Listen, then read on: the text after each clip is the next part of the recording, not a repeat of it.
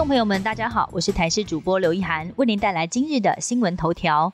两剂 A Z 抗 Delta 保护力怎么会不如国外呢？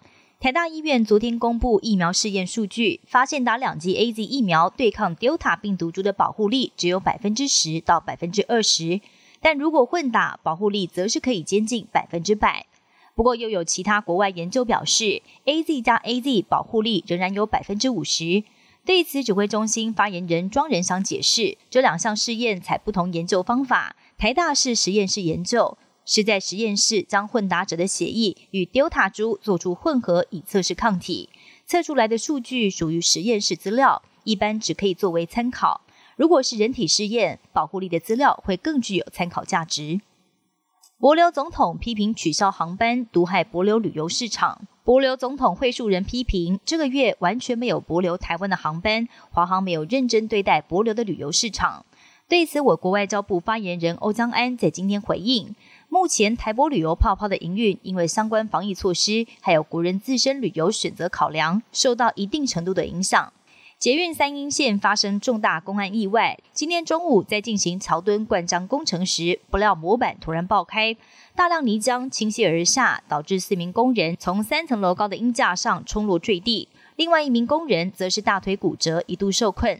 警交到现场把人通通送医，无奈抢救后仍然有三个人伤重不治。俄罗斯官媒首开先例，在下个月八号将配出一名太空人兼任记者，常驻国际太空站。也就是不论地球上哪个地方发生新闻事件，记者都能在一个半小时内飞上太空，从制高点掌握第一手画面。跟这名记者同行的还有日本富豪前泽有作，他目前已经完成为期一百天的太空人特训，下个月也将成为首位造访国际太空站的日本平民。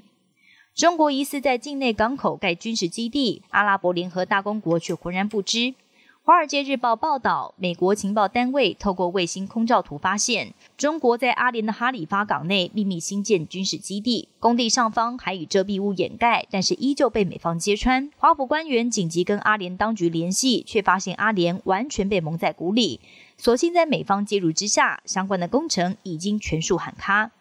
摩纳哥元首亚伯特二世亲王的妻子夏琳王妃，因为身经俱疲，最近半年都在家乡南非休养。最近回到丈夫跟孩子身边，却还是没有办法适应，又离开家人到医院疗养。周五摩纳哥国庆，一对六岁子女在国庆活动中用字卡表达对母亲的思念。